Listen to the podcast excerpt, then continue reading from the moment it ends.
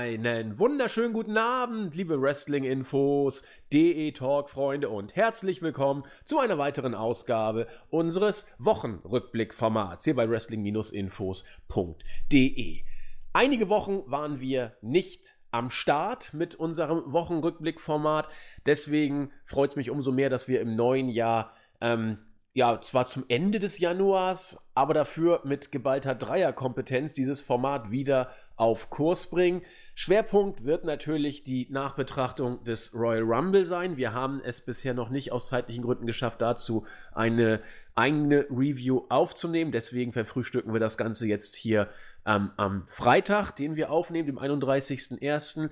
Und werden dabei natürlich auch den ein oder anderen Ausblick auf äh, die Road to WrestleMania bringen. Äh, eine Person wird hier eine ganz besondere Rolle spielen, das ist natürlich Edge. Da ging bis vor einigen Tagen äh, die Fragen noch, ja, wie lange ist er da? Ist es ein One-Hit-Wonder oder für ein paar separate Auftritte für mehrere Jahre? Was ist da Phase? Es hat sich in den letzten Stunden möchte ich mal sagen, etwas rauskristallisiert. Darüber wollen wir sprechen. Was plant man mit Charlotte? All diese Geschichten sollen heute unser Thema sein. Kleinen Blick auch auf NXT und dann natürlich äh, eine Meldung, die auch äh, relativ neu ist, möchte ich mal sagen, aber eingeschlagen ist wie eine Bombe. Es geht um die, ja, man muss wohl nach jetzigem Stand äh, Entlassung, muss man es nennen, von äh, George Barrios und Michelle Wilson. Das hat äh, bei der Aktie durchaus ja, Resonanz gefunden, nämlich negative. Äh, die Aktie ist seitdem, ich sag mal vorsichtig, nicht nach oben geschossen. Die Richtung ging eher in das, äh, ja, in das Gegenteil. All das heute unser Thema. Ich fange mal an mit der Vorstellung der heutigen Protagonisten an meiner Seite. Es ist zum einen wieder aus der KUK Metropole Wien der Christian, unser Chris. Hallo, wunderschönen guten Tag. Und aus äh, dem Pott, wir haben eben schon drüber gesprochen, wann im Pott überhaupt Baguette-Saison ist oder wann auch nicht. Wir haben es nicht klären können, vielleicht könnt ihr uns helfen. Bäcker unter euch sind angesprochen. Herzlich willkommen, der Säcketech, der Julian.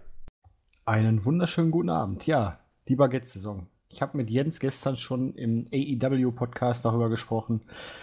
Ich konnte auch jetzt noch keine genaueren Infos dazu in Erfahrung bringen. Daher, falls jemand Bescheid weiß, von wann bis wann die Baguette-Saison läuft, das wäre auf jeden Fall etwas, was uns brennend interessiert und möglicherweise könnt ihr da sogar ein imaginäres Baguette für gewinnen. das wäre ja, sag ich mal, jetzt der zweite große Internetaufruf. Hoffentlich ist er erfolgreicher als der Aufruf nach TV Kaiser folgen, aber da war ja nichts zu wollen, wie wir gelernt haben. Da ist ja wohl schlicht das also Archiv ich, geplündert. Ähm, habe keine Resonanz deswegen erhalten. Und eigentlich ist unser Publikum ja durchaus so alt, dass es TV Kaiser kennt. Wir haben zwar auch viele junge Hörer, aber durchaus auch welche des älteren Kalibers, denn viele sind halt mit uns groß geworden und dementsprechend, ja, ein Teufelskreis. Ein Teufelskreis, genau. Ja, aber es ist auch so bedauerlich, nicht mal auf Super RTL läuft das, weil es wohl schlicht nicht mehr in, in den Archiven vorhanden ist. Und das ist eigentlich schade, weil war schon, war schon große Klasse, muss ich gestehen, dieser Trash-Ironie, äh, ja, Dingsbums, wie man es auch nennen möchte. Man könnte schon meinen, die Vorlage für WWE? Ja, zu einer Zeit, wo es WWE schon gab, aber äh, vielleicht hat TV das Ganze vorweggenommen, man weiß es nicht. Zumindest die neue Ausrichtung, die WWE jetzt ja seitdem immer mehr propagiert. Es wird vielleicht gemunkelt. Die, die, Frisur ist auch gar nicht so, so unähnlich von TV und von Vince. Ne? Die haben doch beide so ähnliche, äh, ja, wie soll das denn so, topierte Haare und so weiter gehabt zu der Glanzzeit. Ich weiß es nicht so genau. Ja, es fehlt eigentlich nur noch der Anrufer, ne? ja. Okay, genug äh, von TV Kaiser. Also irgendwie, das gehört zu Seketech dazu, wie das klingelnde Telefon. Mal gucken, was heute passiert. Und ich habe es gerade ausgemacht. Schade. Aber das waren auch noch Zeiten. Als ich noch treuer Hörer war, habe ich es auch so manches Mal bei dir und Jens klingeln hören, aber ich drifte ab. Großartig. Ja, zuletzt war es ja dann auch eher die Kaffeemaschine, die aus und anging. die ist aber im Moment auch noch aus. Wer weiß, was im Laufe des Podcasts noch passiert. Aber ich würde mal sagen, ne, wir gehen in die Themen rein, oder? Würde ich, würde ich auch sagen. Jetzt fange ich wieder an zu nostalgieren. Das erste Mal habe ich reingehört, November 2013 bei euch. Meine Fresse. Das ist schon weit über sechs Jahre her. Äh, egal. Das war sogar noch vor den Zeiten des Lesbisiens, oder? Weit, weit. Das Lesbisieren, das war ja äh, als damals Page mit AJ Lee, glaube ich, die Fehde 2015 hatte und sie sich mal so lasziv im Ring räkelte. Da haben wir auch auf Lesbisieren gehofft, aber äh, wir wurden enttäuscht. So, hoffentlich ist Christian, ist Christian noch da. Ist lange noch. Ich höre gebannt zu, das sind net, nette Themen. Ja. da fiel, fiel uns damals dann auch nicht ein. Gut, rein in die Card. Wir machen das wie folgt. Wir gehen mal kurz durch den Rumble durch. Es ist viel über das Event gesagt worden, viel geschrieben worden. Wie immer wurde es äh, ja nicht eindeutig betrachtet. Viele bei uns gerade auch im Board auf der Startseite äh, fanden die Show richtig schlecht. Ähm, die Fachleute fanden sie durch die Bank, ich will nicht sagen durch die Bank, ist vielleicht ein bisschen falsch, aber doch eher positiv. Und, und auch ich habe heute mal meine Sterne mit denen von Melzer verglichen und äh, wir sind uns da relativ ähnlich. Ähm, ich hätte jetzt nur das Match äh, Brian gegen äh, den Fiend getauscht mit der Wertung von Lynch gegen Asuka, aber ansonsten gehe ich da mit. Und äh, was, was sagt der gute Melzer? Eher eine gute Show. Und ich äh, muss gestehen, ich lasse an WWE ja selten gute Haare, nehme für mich aber einen Anspruch, immer mehr oder weniger fair ranzugehen. Auch ich fand diese Show, also im Vergleich zu dem, was wir in den letzten Monaten gesehen haben, ich, ich bin fast geneigt zu sagen, ich fand sie richtig gut. Und äh, da bin ich mal sehr gespannt. Julian und ich sind ja ein bisschen abgeklettert. Ich weiß noch, als das hier bei uns losging, da galt ich noch als der WWE-Fan. Und Julian und Jens waren da schon etwas, ja, desillusionierter, gegroundeter, in Anführungszeichen. Ich bin dann irgendwann auch von diesem Begeisterungsfehl ein bisschen weggekommen. Christian ist noch der, der so diese Grundbegeisterung noch da hat. Und wenn ich als WWE-Skeptiker die Show ganz gut fand, bin ich ja sehr gespannt. Christian, wie hast du sie denn als, ich sag mal, WWE noch am ehesten von uns drei Anhänger gesehen? Ja, also ich fand sie jetzt nicht großartig. Äh, der beste Rumble aller Zeiten war es auch nicht. Aber für mich persönlich war es äh, relativ kurzweilig zum Schauen. Äh, beim Frauen Rumble würde ich sogar sagen, dass es der beste war, seitdem es die Frauen Royal Rumbles gibt. Ähm, mir, mir, gefiel einfach, äh, dass es äh, auch beim Männer Rumble ein paar, ja, dass es mal anders war.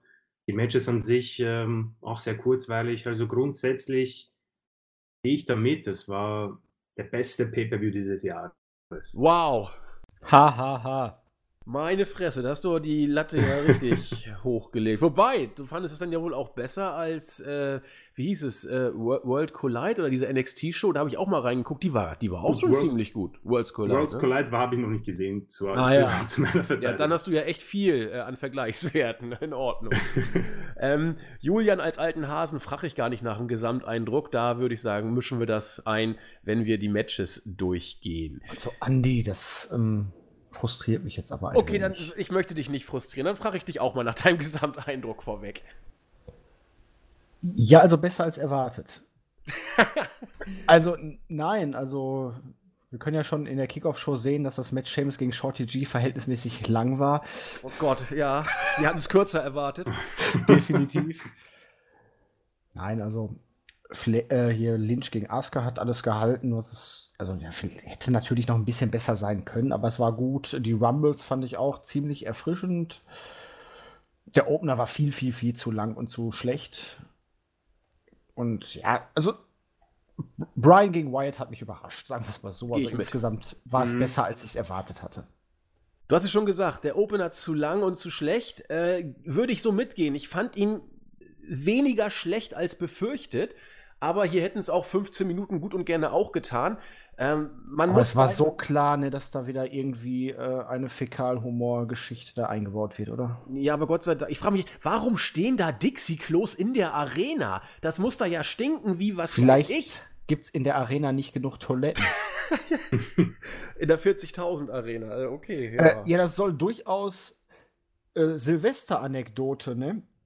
Wir waren da ja in, auf dieser höchsten Party von München und ja, es war eine große, zweistufige, naja, Halle halt. Was weiß ich, es war ein großes Hochhaus. Und du hattest halt diese große Ebene, wo wir waren. Dann konntest du noch raufgehen. Da war eine kleinere Ebene mit der Dachterrasse. Es war auf jeden Fall Platz jetzt für, für ein paar hundert Leute, aber es gab auf, ich kann jetzt nur von der Männertoilette sprechen, zwei Pissoirs. Für alle. Für alle. Autsch. Dementsprechend musste man mit dem Aufzug komplett runterfahren, wo extra nochmal ein Klowagen aufgebaut wurde. Der war aber immerhin immer schön leer. Also da konnte man ganz in Ruhe pinkeln gehen, ohne dass man zu sehr gestört wurde und es gab keine Schlange. Aber vielleicht ist es in der Arena ähnlich gewesen. Vielleicht hatte man einfach nicht genug Klos und dachte sich dann, hey, wir stellen Dixie-Klos auf. Die können wir ja auch durchaus noch mal für unseren ganz persönlichen Humor des Bosses verwenden. Möglich. Wir wissen es nicht genau. Auf jeden Fall war wohl nicht viel drin in diesen Dixie-Klos, denn das Ding ist ja umgefallen und Corbin kam raus und war noch relativ, ja, relativ schnieke. Da hat man nicht so viele Fäkalreste an ihm gesehen. Ähm, aber du hast recht, das äh, war das typische Vince McMahon. Klo. Habe ich lange nicht mehr gesehen, muss ich sagen, bei den Pay-Per-Views, aber da kam es zum Einsatz. Also ich finde, sie haben beide hart gearbeitet. Viel mehr war nicht drin. Man hat die Usos gebracht. Der obligatorische Eingriff von Root und Sigler kam auch. Der Highspot des Abends ging auch an die Usos. Es war es war okay, ich brauchte es nicht. Die, die, ich fand es schlau übrigens, es ganz zu Anfang zu bringen, weil da hast du keinen Downer gehabt nachher mehr. Und ja, ganz ehrlich, was wir erwartet haben, ähm, aber für mich eben etwas weniger schlecht. Julian sagte schon, ja, zu lang, zu schlecht. Ja, es trifft halt wirklich so für mich jetzt die klassische Bezeichnung, sie waren stets bemüht. Würde ich auch sagen. Melzer hat drei ein Viertel Sterne gegeben. Das war für mich mal glatt drei Viertel Sterne zu viel, locker. Drei ein ähm, Viertel, wirklich. Bitte? Wirklich drei ein Viertel Sterne. Ja, ja, drei ein Viertel hat, habe ich heute nochmal nachgelesen. Das war, also der war da sportlich dabei. Ähm, ja. Ich fand das Ende etwas schwach, um ehrlich zu sein. Ein Spear zum Sieg beim False Count Anywhere Match. Das ist sein Finisher.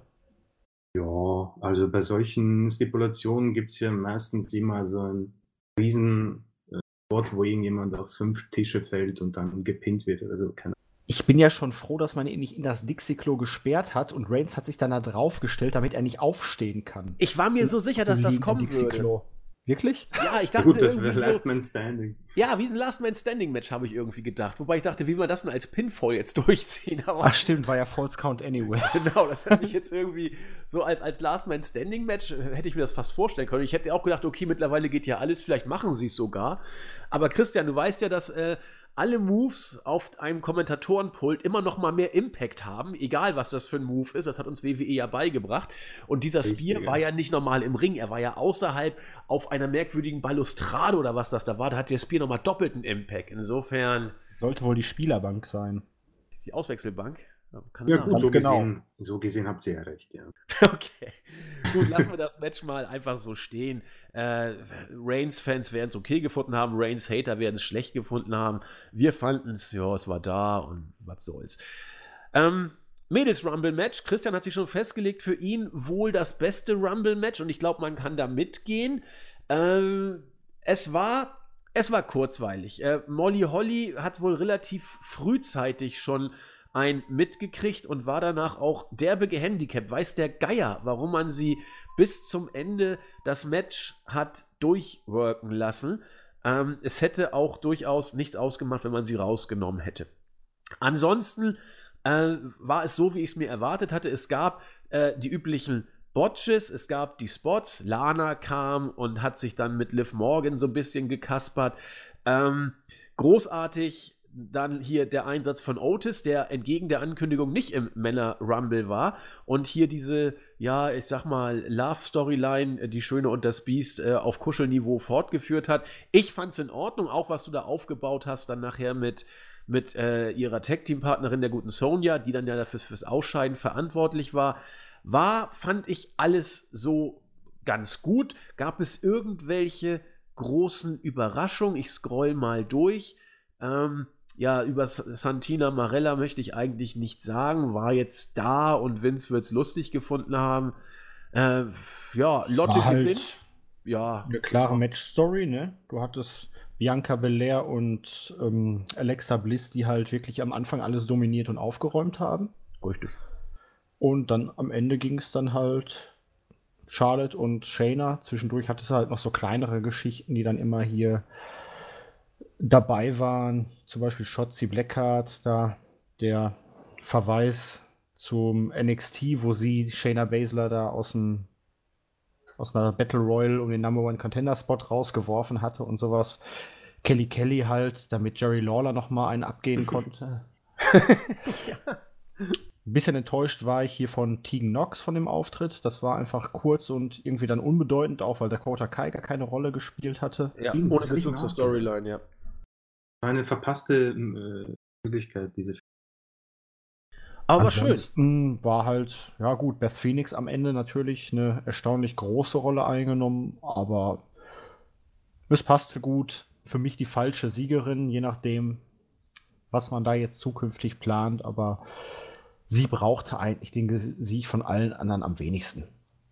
Also, ähm, wenn man nicht, wenn ich jetzt noch mal kurz so durchgehe, die Stars des Rumbles werden wohl tatsächlich dann äh, Shayna und Bianca Belair gewesen sein. Also Bianca Belair, weil sie eben so die Iron Woman war und Shayna, weil sie kam und erstmal alles rausgeschmissen hatte. Beth Phoenix mit einer starken Performance, weil sie eben auch sehr lange drin war. Und äh, Lotte, die das Ding gewonnen hat. Die, du sagtest es eben, Lotte brauchte den Vergiss Alexa wen- nicht. Wie bitte? Vergiss Alexa nicht, die war auch lange drin. Alexa Bliss? 26 Minuten. Und hatte auch, glaube ich, fünf Eliminierungen. Stimmt. Die hat ja mit Bianca Stimmt. Belair das ganze Ding von Anfang an. Du hast recht. Sie war ja Nummer eins. Ja, recht hast du, recht hast du. Aber Lotte gewinnt, dachte ich auch, was soll denn das jetzt? Aber jetzt können wir so ein bisschen mal auf die Road äh, spinnen, was passieren könnte. Wenn du jetzt überlegst, Lotte gegen Becky, das wird, äh, glaube ich, nicht passieren. Wenn du aber jetzt überlegst, Lotte gegen Bailey, dann schläfst du ein. Aber es wird ja was ganz anderes gemunkelt. Es wird ja gemunkelt, Lotte gegen Rhea Ripley um den NXT-Titel. Und da finde ich es vielleicht sogar richtig gut, Lotte hier den, den Rumble-Sieg zu geben. Stell dir mal vor, entweder du machst äh, Charlotte jetzt zum Face von NXT, um äh, am Mittwoch gegen AEW anzustinken. Oh, Oder du gibst, du gibst Rhea den Riesen. Also Melzer munkelt sowas, dass man sowas überlegen könnte. Oder du machst Rhea Ripley jetzt zum Megastar, um auch den Mittwoch zu stärken. Also ich, ich finde es zumindest interessant, muss ich sagen, was man hier jetzt für Optionen ziehen kann, solange es nicht Lotte gegen Bailey ist, weil das Match ist kalt und das kriegst du auch nicht mehr heiß, glaube Ja, ich hatte es ja spekuliert darüber, dass man Lotte gegen Bailey bringt, einfach weil Bailey die letzte war, die ihr den Titel abgenommen hat. Mit Becky hast du immer die Vergangenheit. Du kannst jetzt natürlich sagen, sie wählt Rhea Ripley aus, weil es die einzige, die sie halt noch nicht besiegt hat. Ja. Deswegen würde es schon. Man kann daraus eine schöne Storyline bilden eigentlich, dass sie sagt, ja, ich habe jetzt im Main Roster alle platt gemacht und Zeit, dass ich nochmal das NXT Roster platt mache, weil sich jetzt bei der Survivor Series so äh, aufgezeigt mit Siegen und ähm, ich denke, das kann man schön äh, zu einer Story bilden. Äh, wenn Rhea jetzt auch noch einen Sieg bekommen würde, wäre das natürlich ein Riesenschritt Richtung äh, Superstar. Und es wird, äh, es könnte auch ein gutes Match daraus werden. Beide sind ja da ziemlich begabt. Also ich denke, das wäre eigentlich eine ziemlich feine Sache. Vor allem, weil wir ja Bailey und Charlotte und Becky und Charlotte viel zu oft schon gesehen haben. Es ist ja auch eigentlich, bleibt ja dann auch nur der Sieg von Ripley. Natürlich, es ist WWE, aber Charlotte wird eine Niederlage ja in keinster Weise schaden oder schwächen. Ähm, Sie hat ihre Eben. Verdienste. Du kannst sie problemlos jederzeit in jeden Frauen-Main-Event booken, ohne dass es irgendjemanden großartig jetzt an der Glaubhaftigkeit, wegen der Glaubhaftigkeit kümmert. Und Ripley könntest du damit wirklich zum Star machen. Und es wäre frisch. Durch den Richtig. Sieg kann sie natürlich jetzt auch einfach bei NXT aufkreuzen, ohne dass man irgendwie jetzt diese Rostertrennung dann ad absurdum führt. Muss man halt gucken, was man dann als Grund beispielsweise nimmt, um vielleicht doch Becky noch gegen Baszler zu bucken. Aber da könnte natürlich sein hier, dass Becky dann einfach sagt, hier, Survivor Series, du hast mich besiegt, alles andere habe ich durch. Das ist jetzt meine letzte große Herausforderung für die größte Show des Jahres. Ja, denn, denn dass man mit, mit äh, Shayna gegen Becky geht, das ist, ich will nicht sagen, ist in Stein gemeißelt, aber doch relativ konkret, beziehungsweise alle munkeln das. Und das ist auch ein Match, das ist auch, glaube ich, heiß. Also dafür ist Baszler over und Becky noch over genug. Das wäre schon eine ne, ne spannende Kiste. Ich, ich bin mal gespannt, ähm, welche Richtung es hier, äh, in welche Richtung das hier weitergeht. Äh, aber den Rumble als solches fand ich, wie gesagt, kurzweilig. Ich gehe mit Christian mit, vielleicht sogar der beste von den drei Mädels-Rumbles, die wir gesehen haben. Ich, ich fand es gut, nämlich, dass sie sich äh, auf ihre Main-Roster-Mädels konzentriert haben, beziehungsweise NXT und nicht zu viele Allstars gebracht haben, weil der erste Rumble war ja überschart mit äh, Ex-Steven. Und ich fand es gut, dass sie zumindest bis auf ja, äh, Mighty Molly, Kelly Kelly, Santino großteils auf ihr eigenes Roster konzentriert haben, um ein paar Frauen nochmal Rumble-Erfahrung zu geben. Wo ich überhaupt an, an Zack die ganze Zeit denken musste. Zack sagte ja, naja, bei den Herren ist dann so viel NXT wohl nicht. Äh, selbst wenn wir die letzten fünf, das war noch, als wir den Podcast aufgenommen haben, den Preview-Podcast, noch bevor da an, einige Ankündigungen gemacht wurden, die sowieso nicht gehalten wurden dann teilweise. Äh, und dann sagte Julian noch, naja, wäre jetzt ja irgendwie doof, wenn bei NXT dann doch, äh, wenn beim Mädels Rumble so viele NXT-Mädels kamen. Ich habe mal nachgezählt, es war, glaube ich, sogar fast genau die Hälfte. Die Hälfte bei den Mädels waren NXT-Workerin oder auch NXT UK-Workerin. Und wenn du dann siehst, was bei den Jungs da bei NXT war, wer, wer war es denn außer Keith Lee noch? Ach ja, Matt Riddle. Matt ja, Riddle. Riddle. Strafe gekriegt, genau. Da musste ich auch an, an, an Christian denken, als Matt Riddle reinkam. Aber, Aber Andi, ich finde es toll, dass du an mich denkst. Bitte? Mich, ich finde es toll, dass du an mich denkst. Das macht mich glücklich. Und das sind nur die Sachen, wo ich es ausspreche. Viel öfter denke ich und traue mich gar nicht, es zu sagen, Julian. Oh. Oh. Nee, also schöner Rumble und äh, weiter im Text. Bailey gegen Lacey. War zu befürchten, dass das nichts wird. Äh, und es wurde auch nichts. Dieses Match hat äh, aus meiner Sicht niemals Fahrt aufgenommen. Man muss sagen, dass ich äh, beide, aber gut, sie haben sich bemüht, ja, aber es kam nichts rüber. Als ich dann auch noch gesehen habe, also die, die Tochter von Lacey, die muss unbedingt, also die konnte nur so aussehen, in Anführungszeichen. Sie wusste überhaupt nicht, was sie da machen sollte, hatte ich das Gefühl. Ich fand es auch blöd, sie da derart zu inszenieren. Äh, dass Bailey hier gewinnt, weiß der Geier warum. Ähm, kein gutes Match, verwirrende Siegerin. Der, ja, Bailey ist jetzt quasi ein Champion, den so gar keiner im Moment braucht. Äh, Match geht so, Champion verwirrend. Ich weiß nicht, was ich dazu sagen soll, Christian. Äh, gute Zusammenfassung. Ich glaube, die haben natürlich auch ein bisschen darunter gelitten, dass, da, dass sie nach dem äh, Royal Rumble Match gekommen sind. Aber vielmehr ist natürlich auch äh, die Storyline wirklich interessiert hat. Das Match war keine, es war keine Katastrophe. Also äh, da waren ein paar nette Sachen dabei. Die Involvierung der Tochter war, ja, das, ich verstehe nicht, dass man das immer so krampfhaft bringen muss. Äh, vor allem hätte jetzt, glaube ich, besser gepasst, wenn Lacey das Ding gewinnt und dann quasi mit der Tochter feiert. Äh, so hat das wenig Sinn ergeben, vor allem die Tochter, wie, schon, oder wie du schon gesagt hast, hat offensichtlich nicht wirklich äh, gewusst, was, was, zu tun ist. Gehört um, zu der Zeit auch eigentlich ins Bett. Ja, man sieht, eben, die ist doch relativ klein. Ja, ich, ich, eben, deswegen, äh, gut, das ist, das ist aber auch wieder typisch WWE, das hat man ja da auch mit Dominik damals gemacht, bei Ray und Eddie. Ähm, Boah, Bailey, hab ich dieses ja, Kind gehasst. Ja, den wirst du in Zukunft vielleicht öfters noch sehen. Uh, Bailey, die, der tut natürlich solche Matches absolut nicht gut. Uh, die Zuschauer, oh, die Fans, ich weiß nicht, korrigiert mich, aber ich glaube, die waren absolut nicht dabei. Um, vor, allem nach dem, ja, vor allem nach dem Pinfall, ja, äh, nach der ist halt absolut nichts. kalt. Und mir tut es ja leid, ich meine, wir haben das in der Preview schon gesagt, äh, ich glaube, du, Julian, Bailey äh, war ja bei NXT und äh, NXT richtig gut und als äh, Face eigentlich wie gemacht. Und wir haben uns ja auch gefreut, als der Heel-Turn gemacht wurde, weil er ja auch gut dargestellt wurde. Aber alles danach hat ihr nicht gut getan, leider. Und äh, sie wirkt wirklich, ähm, ja, sie hängt in der Luft. Das besser, glaube ich, kann man es nicht beschreiben. Und ich weiß auch nicht, wie man das retten kann. Eventuell mit einem äh, Match mit Sasha Banks, keine Ahnung, wenn man die Fehde wirklich gut aufzieht aber die ist ja angeblich auch verletzt. Also befürchte, es wird mit Lacey weitergehen. Ich, ich, bin mir nicht mehr sicher, ob Elimination Chamber zurück ist. Wahrscheinlich werden wir da irgendwas sehen. Und äh, ja, Bailey wird wohl als Champion zu WrestleMania gehen. Bin mir jetzt nicht sicher. Aber ja, ohne ein Match zu kriegen, ja. Ja, ich, ich denke mal, man hat hier das Match auch so gebuckt, weil man sich gewisse Optionen offen halten will. Sascha ist ja. halt noch verletzt. Dementsprechend hat man jetzt hier kein cleanes Finish gebuckt, sodass man hier notfalls Lacey Evans nochmal eine weitere Chance geben kann. Die Option Sascha gegen Bailey hält man sich, denke ich, auch offen, zumal Bailey jetzt gesagt hat, dass sie gerne gegen Sascha bei WrestleMania antreten würde.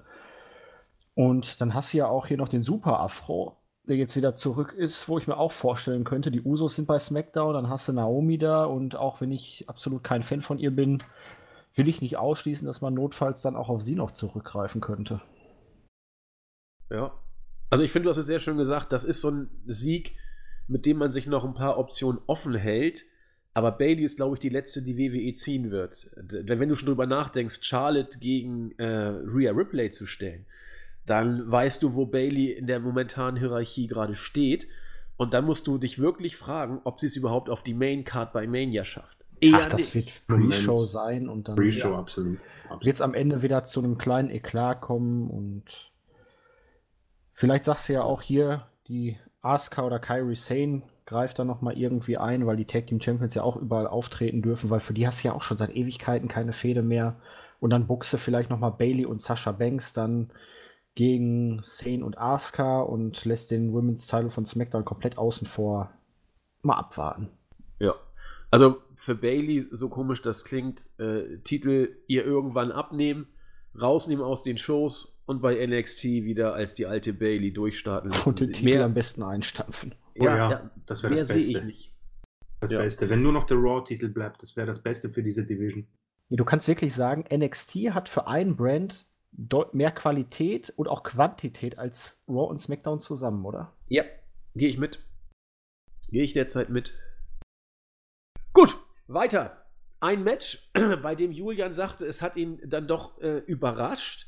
Ich denke mal positiv, das wird er gleich noch ausführen. Es ist die WWE Universal Championship, das Strap-Match zwischen The Fiend Bray Wyatt und Daniel Bryan. Wir haben im Vorfeld gesagt, eine Stipulation, die es dem Match schwer machen wird, äh, die Bryan wohl auch ein Stück weit seiner Stärken beraubt. Wenn hier einer zaubern könnte, wäre es wohl Bryan gewesen. Und äh, jetzt, wo das Match zu Ende ist, bin ich geneigt zu sagen, äh, er hat es geschafft. Also Dave Meltzer sprach von einem Kunstwerk. Ich weiß nicht, ob ich so weit gehen würde, aber äh, was, was die beiden in Sachen äh, Matchgeschichte und Matchaufbau gemacht haben, auch das Setzen der, der Höhepunkte, der Nearfalls, es war nicht leicht, die Crowd zu kriegen. Sie haben es stellenweise trotzdem geschafft, wie ich finde obwohl auch noch mehr drin gewesen ist. Dafür ist Brian derzeit aber schlicht einfach nicht over genug, so wie er es vor fünf, sechs Jahren dann war. Aber wie sie die Matchgeschichte erzählt haben, wie sie es umgesetzt haben, wie, wie Brian mit, mit Mimik und äh, auch äh, was er da an, an, an äh, Schlägen auf sich genommen hat, diese äh, Strap-Schläge, der ist ja am ganzen Körper äh, gezeichnet gewesen ohne Ende. Gut, seine eher blasse Hautfarbe sorgt auch dafür, dass jeder Schlag sofort spürbar wird durch irgendwelche äh, ja, Blutergüsse will ich es nicht nennen, aber durch diese Reaktion auf der Haut. Ähm, das war es war ein richtig, richtig gutes Match. Auch Wyatt hat hier wirklich gut äh, mitgemacht und harmoniert. Man hat sich stellenweise, was die Qualität angeht, zumindest ich an das Rumble-Match 2014 zurückerinnert, auch wenn es eine ganz andere Stipulation war. Aber dieses Match war für mich eine absolut positive Überraschung. Melzer war bei vier Sternen, ich nicht, ich war bei dreieinhalb. Aber ob das jetzt dreieinhalb oder vier sind, das ist schon mal ein richtig, richtig gutes Match. Und ja, wie gesagt, äh, Daumen hoch an beide Protagonisten, insbesondere an Brian. Das war mal wieder eine seiner Sternstunden, wo er gezeigt hat, was er eben auch aus so einer Strapper-Stipulation rausholen kann. Und nun bin ich gespannt, ob Julian sagt, überrascht eher positiv oder eher negativ überrascht von diesem Match. Nee, durchaus positiv, ja. Ich hätte es ja auch nicht für möglich gehalten. Bray Wyatt hat ja durchaus in der Vergangenheit auch schon gezeigt, dass er im Ring gut agieren kann. Mit dem Gimmick ist es natürlich auch immer ein bisschen schwierig, gerade auch bei der Art der Darstellung. Aber ja, ich war wirklich positiv überrascht. Die Strap-Sache bedeutet ja eigentlich schon immer ein Grütze-Match. Wir hatten ja auch befürchtet, dass das hier die Qualität nochmal enorm runterzieht, aber man hat es gut eingesetzt. Es hat nicht zu sehr gestört. Man hatte wirklich einen roten Faden in dem Match. Es war Spannung drin. Zwischendurch konnte man wirklich fast mal glauben, Brian hätte eine Chance. Also war wirklich gut und ist natürlich gleichzeitig dann auch problematisch für das, was man für Wyatt dann für WrestleMania plant, wenn es wirklich dann Roman Reigns wird. Da befürchte ich, da kann man das Ganze nicht, auf jeden Fall nicht mehr toppen. Also Reigns gegen Wyatt, die Vergangenheit hat es gezeigt, die können durchaus gut harmonieren, es wird nicht schlecht. Das Interesse ist halt bei mir so überhaupt nicht da. Aber ja, das Match hier deutlich besser als erwartet. Christian. Ja, da gehe ich äh, auch mit. Äh, drei Dinge sind mir aufgefallen. Das rote Licht ist weg. hoffentlich auch für immer und nicht nur für diese Halle. Glaube ich, äh, gut getan. Zweite Sache in diesem Match hat mich äh, Daniel Bryan wieder daran erinnert, äh, welch großartiger Worker er ist. Wie du schon gesagt hast, Andy, ähm, er weiß ganz genau, wann er etwas bringen muss. Er hat das anscheinend wirklich im Blut, wann er weiß, wann er das Comeback bringt, wann er einen Highspot bringt, wann er, äh, wann er quasi äh, Wyatt ähm, äh, einen Highspot geben soll aus diesem Match sowas rauszuholen, wo sogar Melzer vier Sterne gibt. Ich bin auch nicht bei vier, aber man da vier Sterne gibt, das ist wirklich großartig. Auch an Wyatt äh, war wahrscheinlich sein bestes Match seit dem Fiend-Gimmick. Äh, was ja. mir aufgefallen ist, die Zuschauer waren teilweise nicht so heiß äh, wie bei anderen äh, Fiend-Matches. Ich glaube, da sind noch ein paar ja, äh, Erinnerungen wach gewesen. Äh, ansonsten äh, bin ich äh, ganz bei euch. Äh, positiv überrascht, vor allem aufgrund der Stipulation. Beide haben hier wirklich ein gutes Match gebracht und bin gespannt, was man mit dem Fiend weitermacht, weil man kann ja schon mal sagen, dass er verwundbarer ist. Der erste Running Knee ging ja bis zu einem Zweier-Count, was ich so in Erinnerung habe, was ja nicht sehr einfach ist gegen den Fiend. Und frage mich halt, inwiefern so ein Gimmick vielleicht noch 2020 möglich ist. Ich meine, wenn man Kane eventuell erinnert, äh, 98, das hat ja damals gut funktioniert, konnte man auch sehr lange strecken. Äh, es, ich frage mich, wenn man jetzt äh, Wyatt gegen Reigns bringt, die Matches können natürlich gut werden, vor allem eventuell mit einer Stipulation, die, die, beiden, den, die den beiden ein wenig hilft. Wenn du aber dann äh, Wyatt den Titel abnimmst, du mit dem Fiend weitermachst, weil verwundbar gemacht und hat die Mystik dann genommen, wenn man weiß, dass er wirklich äh, ist. Deswegen ist das wirklich, glaube ich, ein interessanter Punkt für das Gimmick und auch für Wahrheit selbst, wie er denn das am besten strecken kann, wie er dieses, äh, diesen Charakter äh, hochhalten kann, auch bei den Fans und auch eventuell bei den offiziellen Backstage. Schauen wir mal. Zumal ich eh glaube, dass der Fiend bei Mania gegen Reigns den Titel abgeben wird. Aber Mal gucken. Was haben wir? Oh ja, fünftes Match. Singles Match um die Raw Women's Championship. Becky Lynch gegen Asuka. Wir waren uns im Vorfeld eigentlich einig, dass das wrestlerisch wohl richtig gut werden könnte, wenn man ihnen die Zeit gibt. Ich habe da, glaube ich, auch gesagt, alles, was über so 15 Minuten geht, wäre schon super. Jetzt waren wir bei 16,5. Von der Zeit eigentlich genau das, was ich mir so erhofft hatte. Und für mich war das ein richtig, richtig starkes Match. Die beiden haben einfach eine richtig gute Harmonie im Ring. Für mich war das, ähm, ich habe mich jetzt nicht mehr genau an das Match von vor einem Jahr erinnern können, aber ich fand dieses Match hier bärenstark. Also die Chemie stimmte für mich, die Technik stimmte und äh, die äh, High Spots und die High Risk Manövers, äh, Manövers stimmten auch. Also ich werde mich da diesen einen Spot, den werde ich nicht vergessen, wo Becky Lynch äh, Asuka auf dem Apron nimmt und ihr so einen Face Slam vom Apron runter äh, on the Concrete verpasst, den Asuka mit allem genommen hat, was sie nehmen konnte. Das muss so wehgetan haben, wie sie da mit dem ganzen Körper und dem Gesicht voran auf den Boden geklatscht ist. Aber auch sonst ähm, richtig stark. Wer mir auch richtig gut gefallen hat hier, war äh, Carrie Sane als ähm, Ringbegleitung von Asuka, die äh, ein unglaubliches Selling auch außerhalb gezeigt hat und entsprechend richtig gut mit drin war im Match. Ähm, Melzer hat hier nur dreieinhalb Sterne gegeben und das damit begründet, dass hier eigentlich von Anfang an klar war, dass kaum einer eine Chance für Asuka gesehen hat. Ich weiß nicht, inwiefern das ein Grund dafür ist, ein Match runterzuwerten. Klar, weil es vielleicht nicht so die, die, die Crowd zum, zum Durchdrehen bringt, weil eben zu vieles zu klar war. Mindert hier aber, finde ich, überhaupt nicht ähm, die Arbeit, die die beiden Mädels im Ring gezeigt haben. Ich habe hier vier Sterne gegeben und äh, gehe da auch nicht von weg. Fand ich verdammt stark dieses Match. Und was die Singles-Matches angeht, war es für mich dann auch tatsächlich Match of the Night. Ich fand es einen kleinen Tick stärker sogar als Brian, äh, äh, Brian gegen den Fiend. Ähm, ja, Christian. Für mich, ich wollte es auch gerade sagen, äh, Match of the Night, ja.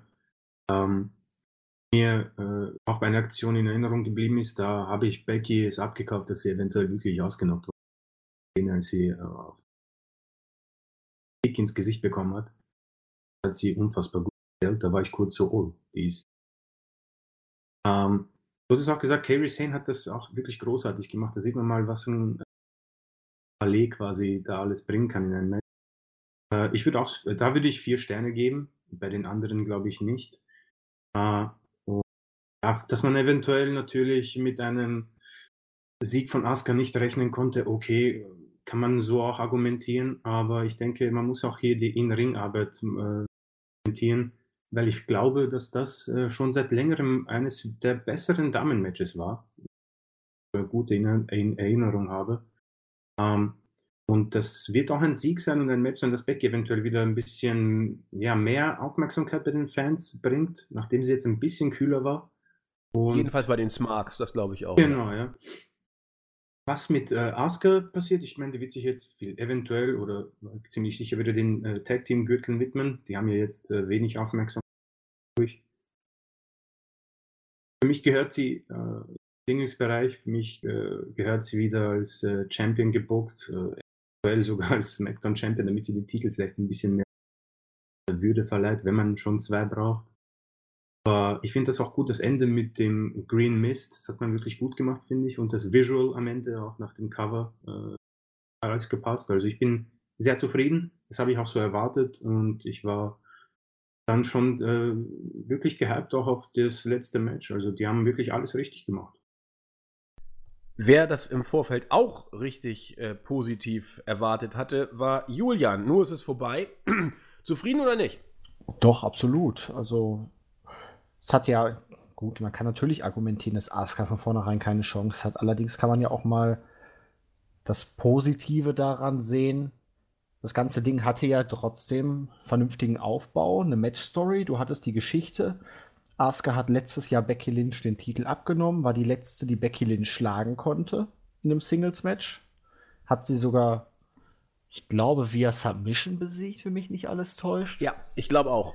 Und dementsprechend hattest du wirklich logischen Grund, warum Asuka jetzt sich dieses Titelmatch gegen Becky Lynch erstmal verdient hat. Dann als in den Wochen vorher hast du das Ganze ja auch zumindest solide aufgebaut und jetzt war ein spannendes Match von der Match-Story her. Klar, für jeden Smartmarkt war klar, dass Becky verteidigt, aber die beiden haben gut geworkt. Es hat vieles gesessen. Es war eine ziemliche Intensität drin. Und ich hoffe einfach mal auch für Asuka, dass jetzt gewisse Leute da oben gesehen haben, dass sie wirklich absolut eine Bereicherung auch für den Singles-Bereich ist. Auch wenn sie eigentlich zusammen mit Zane ja das einzig vernünftige Tag-Team bildet, das WWE bei den Damen derzeit da hat. Aber ja, also fand ich ganz gut. Ich mag beide, gerade auch im Ring. Und ich hoffe, dass die Frauen jetzt im Hinblick auf WrestleMania dann wirklich auch gute Spots kriegen und ordentlich nochmal zulegen können. Ich habe gerade mal nachgeguckt. Ähm, es war genauso, wie du gesagt hattest. Becky Lynch hatte gegen Asuka vor einem Jahr tatsächlich via Submission verloren. Insofern schon bemerkenswert, dass man das so gemacht hat. Gut, sie hat danach den Rumble gewonnen, aber es war eben ein Submission und das wollten wir nochmal kurz zur Klarstellung. Zählt ja bei WWE erwähnt. immer doppelt, so gefühlt. Ja, genau. Eben. Und dann war es soweit. Das Rumble-Match der Jungs als Main Event. Da habe ich gedacht, okay, irgendwas wird wohl passieren. Ich mache es kurz. Ich fand den Rumble so, wie er war, richtig, richtig gut. Und zwar so ziemlich alles daran. Ich fand die erste Hälfte gut, die Lesnar-Hälfte will ich sie mal nennen, aus diversen Gründen. Klar, man kann darüber nachdenken, ob es schlau war, bestimmte Leute da einzusetzen. Beispiel Eric Rowan, Beispiel John Morrison, hätten es da nicht andere getan. Darüber kann man immer streiten. Und ich fand auch die zweite Hälfte richtig gut, weil sie schön kurzweilig war, ein paar nette Gags hatte und am Ende ein Sieger, den ich so nicht gesehen hätte. Wir haben es in der Preview gesagt, da haben wir darüber philosophiert, dass Joe McIntyre als ein Favorit gesehen wird von einigen. Äh, wir haben uns dann letzten Endes alle dagegen entschieden, aber haben schon mal deutlich gemacht, der ist wohl irgendwo im Bereich der Leute, die gehandelt werden hier. Und äh, man hat es durchgezogen. War zwar von Anfang an ein bisschen anders geplant. Eigentlich äh, sollte McIntyre das Ding zunächst nicht gewinnen, aber dazu dann etwas mehr an späterer Stelle. Wir gehen mal los. Die erste Hälfte kann man zusammenfassen mit äh, der Überschrift Brock Lesnar dominiert alles. Zuerst kam Elias, er hat ihn fertig gemacht. Dann kam Eric Rowan, der hat es ein paar Sekunden ausgehalten. Dann wurde er auch eliminiert. Robert Root kam und ging auch relativ schnell. John Morrison, gerade erst sein Comeback gegeben, wurde relativ flott ebenfalls eliminiert. Viele sagten, Mann, warum denn das? So hast du sein Momentum doch gleich weggenommen. Ich glaube schlicht, weil er die Art und Weise, wie es zur Eliminierung kam, einfach überragend gut zählen konnte und die Athletik hatte. Diesen Move, es war ja quasi so ein German nach draußen sozusagen, den hat er ja dann mit, so, mit einer Rolle äh, entsprechend abgefangen, sodass er halbwegs solide landen konnte. Das, da war John Morrison, so sag ich mal, für der Prädestinierte, der das machen kann. Und deswegen hatte ich damit auch kein Problem. Was ein Comeback, oder? Ja, ich weiß, aber ich fand es trotzdem, weiß ich nicht, kann man doch mal machen. Der ist doch athletisch genug. Hätte ja, natürlich kann man das machen. Er hat ja auch keinerlei Reaktion mehr gezogen, nachdem man ihn bei SmackDown schon in den Sand gesetzt hat. Das aber, hat die WWE wow. ver verpasst schon, als er zurückgekommen ist bei The Bump, bei einer YouTube-Show. Ja, unter ferner Liefen. Also lächerlich. Aber egal. Dann äh, Kofi Kingston, Rey Mysterio und Big E fand ich eigentlich auch gut gelöst. Also Lesnar fing dann langsam an, auch schon übel zu pumpen, weil der gute Mann dann ja doch relativ viel arbeiten musste. Sein Bauch war auch deutlicher zu sehen als sonst, finde ich. Ich weiß nicht, was da der Hintergrund war, aber nun gut. Die beiden haben es geschafft, tatsächlich Lesnar so ein bisschen Kontra zu geben. Also äh, Mysterio hat seinen Finisher äh, ins Ziel gebracht äh, Big E und Kofi entsprechend auch. Und dann wollten sie weitermachen, aber Lesnar konnte kontern. Auch großartig, wie ich finde. Ist dann über Big E rüber gehüpft, hat Kofi und Kingston und so alle platt gemacht. Äh, innerhalb von ein paar Sekunden war erst Mysterio, dann Big E, dann Kofi draußen und wieder war Lesnar alleine im Ring. Hat versucht, sich zu freuen und ich fand es immer so putzig. Heyman hat ja immer den Gürtel reingeschoben und Lesnar hat damit posiert. Und, und irgendwann war er auch dafür zu schlapp, hat den Gürtel noch runtergeschmissen zu Heyman, hat ihn nicht mehr runtergereicht. Da dachte ich, meine Güte, hoffentlich übersteht er das Ganze hier. Cesaro kam genauso schnell, äh, ging genauso schnell, wie er kam. Shelton Benjamin, netter Gag. Die beiden haben dann so angedeutet, ein Team zu bilden. Lesnar hat ihn dann aber auch ausgetrickst. Und Nakamura als der Geek vor dem Herrn war genauso schnell wieder weg. MVP kam weg nach äh, Ewigkeiten. Das war nicht mal zwei Minuten wert. Dann war er auch weg. Keith Lee und Braun Strowman, da war dann so ein bisschen die Situation, oh, zwei Big Guys unter uns, Keith Lee mit einem bombastischen Survivor Series Auftritt, wir haben darüber gesprochen, und Strowman, der ja immer noch das nette Monster von nebenan ist, ja, durften so ein paar Aktionen bringen, haben es aber dann dusseligerweise so gemacht, dass sie sich selbst versucht haben äh, zu eliminieren und mit sich selbst geprügelt haben. Das hat Lesnar ausgenutzt und dann entsprechend die beiden eliminiert. Ricochet kam, durfte nicht sofort wieder gehen oder musste nicht sofort gehen und Joe McIntyre auch. Man hat Lesnar so ein bisschen geschützt, indem man Ricochet einen Low Blow hat ausführen lassen und McIntyre mit dem Claymore dann Lesnar eliminiert hatte. Riesen Pop, als Lesnar endlich raus war. Und ja, das war die erste Hälfte. Viele haben sich darüber aufgeregt, wie kann man denn Lesnar so stark machen? Der hat das doch nur überhaupt nicht nötig. Ich fand, es war unbedingt nötig, Lesnar so stark zu machen. Zum einen, um den Heat zu generieren, dann, wenn er rausfliegt, den großen Pop zu erzeugen. Zum anderen, wenn du ihn gegen Mania, bei Mania gegen irgendeinen stellen willst, musst du ihn doch stark machen. Es nützt doch nichts. Musst du, er ist nun mal der absolute Super-Freak ja, bei WWE. Ja, aber du hast natürlich äh, da mal eben das halbe Roster mit begraben. Aber ich fand's lustig, also. Ich fand's auch gut. Als ob das irgendwie jetzt, ob dann so viel noch zu retten gewesen wäre bei den Leuten, die er begraben hat. Also. Ja, gut, du hättest jetzt Lee, Strowman und vielleicht noch Nakamura nicht ganz so, aber ja, mein Gott, Nakamura, an, also. Es muss jetzt nicht unbedingt so der Intercontinental Champion dran glauben, aber die Wertigkeit des Gürtels ist eh schon tot. Aber ja, danke man, ihm. Man hätte ja wirklich, ich meine, R-Truth war ja auch äh, angekündigt eigentlich. Ähm, man hätte Art nehmen können, Mojo Rawley, No Way Jose. Heavy Machinery waren auch angekündigt. Ja, also äh, Nakamura ist für mich ein bisschen blöd, aber einfach nur, weil er halt der Titelträger ist. Nakamura ist leider Ich finde es völlig in Ordnung. Nakamura ist zur WWE gegangen, um sich die Eier zu schaukeln und das kommt dabei raus. Also ich weiß nicht. Also der, der hat sich noch nie im, im Main Roster irgendwie mit, mit Ruhm bekleckert. Also, ja, das stimmt. Das ist halt vielleicht, dass man ihre Titelträger nicht unbedingt so darstellt, aber gut, das ist bei der WWE aber schon gang um. Du hast jetzt äh, McIntyre von 0 auf 100 mal zum Mond geschossen. Das, Absolut. Und das, muss man das sagen, ist so ne? einmutig und ich bin gespannt, ob man das dann wirklich so knallhart durchzieht und es funktioniert. Ich habe mich festgelegt. Ich glaube nicht, dass es. Ich habe auch schon in der Preview gesagt, dass ich nicht glaube, dass McIntyre der richtige Mann ist. Aber du musst es mal machen. Irgendwann musst du es doch mal machen. Und jetzt hat man es gemacht. Und ich war mir eigentlich sicher, dass McIntyre Lesnar hier rausschmeißt, um so eine Art Übergangsfehde bei, äh, bei der Chamber vielleicht zu machen gegen, ähm, gegen Lesnar. Aber man ist mit ihm die ganzen neun Yards gegangen. Man hat ja ihn tatsächlich dann jetzt auch den Rumble gewinnen lassen. Und das habe ich äh, durchaus äh, registriert, in Anführungszeichen. Das waren ja schon fast die 10 Yards. Jetzt fehlt ja eigentlich nur noch das Field Goal und der Touchdown, ne? Wunderbar. Und bald ist Super Bowl. Also das passt ja wieder alles. Wir sind am Puls der Zeit. Ja, ich bin mal gespannt. Äh, ich fand es großartig. Äh, natürlich, um ganz kurz auf den Rumble einzugehen, äh, wenn man mit Brock Lesnar nichts anfangen kann, ist dieser Rumble für niemanden etwas. Äh, dann kann man vorspulen die erste halbe Stunde. Aber ich persönlich fand das wirklich gut, weil Lesnar sehr gut äh, darin ist, äh, seine Gegner auch ähm, gut darzustellen, weil ich finde, dass seine Mimik, äh, als Keith Lee rausgekommen ist, die war absolut großartig und hat für mich auch Keith Lee in einem anderen Licht dargestellt. Und ich denke, diese ganze äh, Eliminierung äh, des Main Rosters oder des halben Main Rosters war dann auch der Grund, warum die Leute so steil gegangen sind, als Lesnar endgültig eliminiert wurde. Äh, der hat das auch absolut recht gebraucht, ja. vor allem beim Backbreaker gegen Ricochet ist er ja schon eingebrochen, Lesnar. Ja. Ähm, und was richtig gut war, das war da habe ich zum ersten Mal, seitdem Drew McIntyre wieder da ist, äh, außerhalb von NXT, seinen Blick. Er hat Lesnar noch die nächsten zwei, drei Minuten angeschaut, mit einem Blick, wo er sagt, ich hab dich. Ich hab dich und ich werde den Titel haben. Das war perfekt, das war großartig.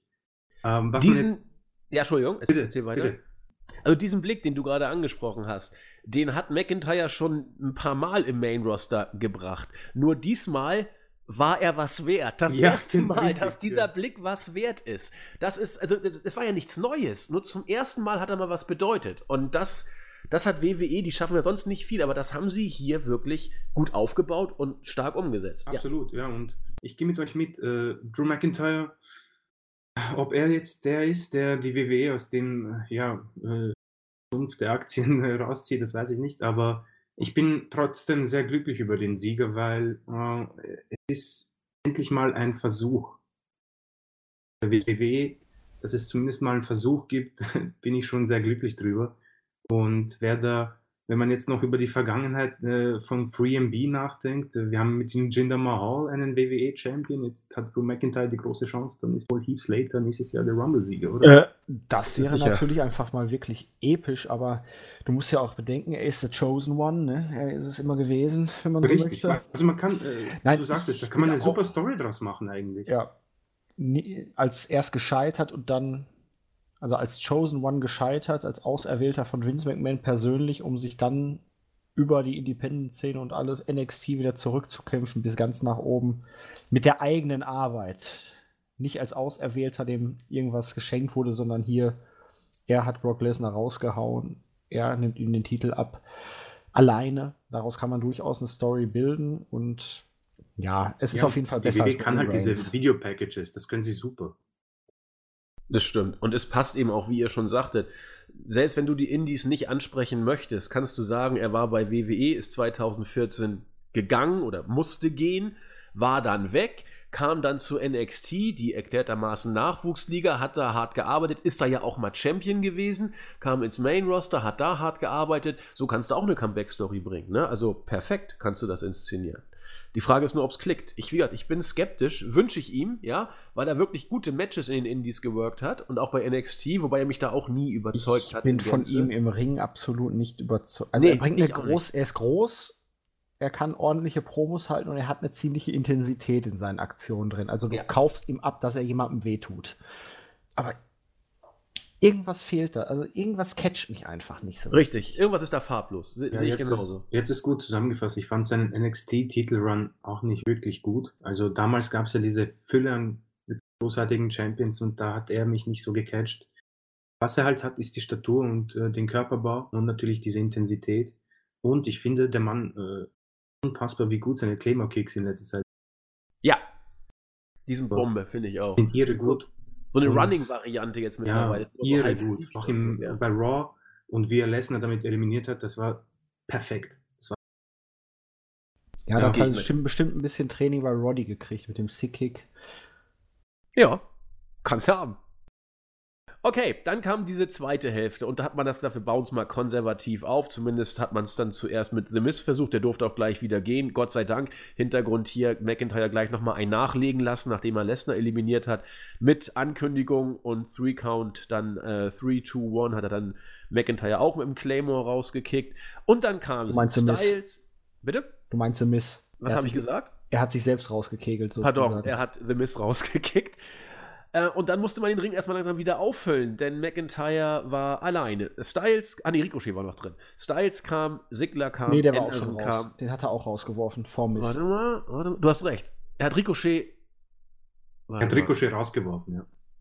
Genau, und zwar kurz nachdem er Lesnar rausgeworfen hat. Du hast recht, er war dann also alleine.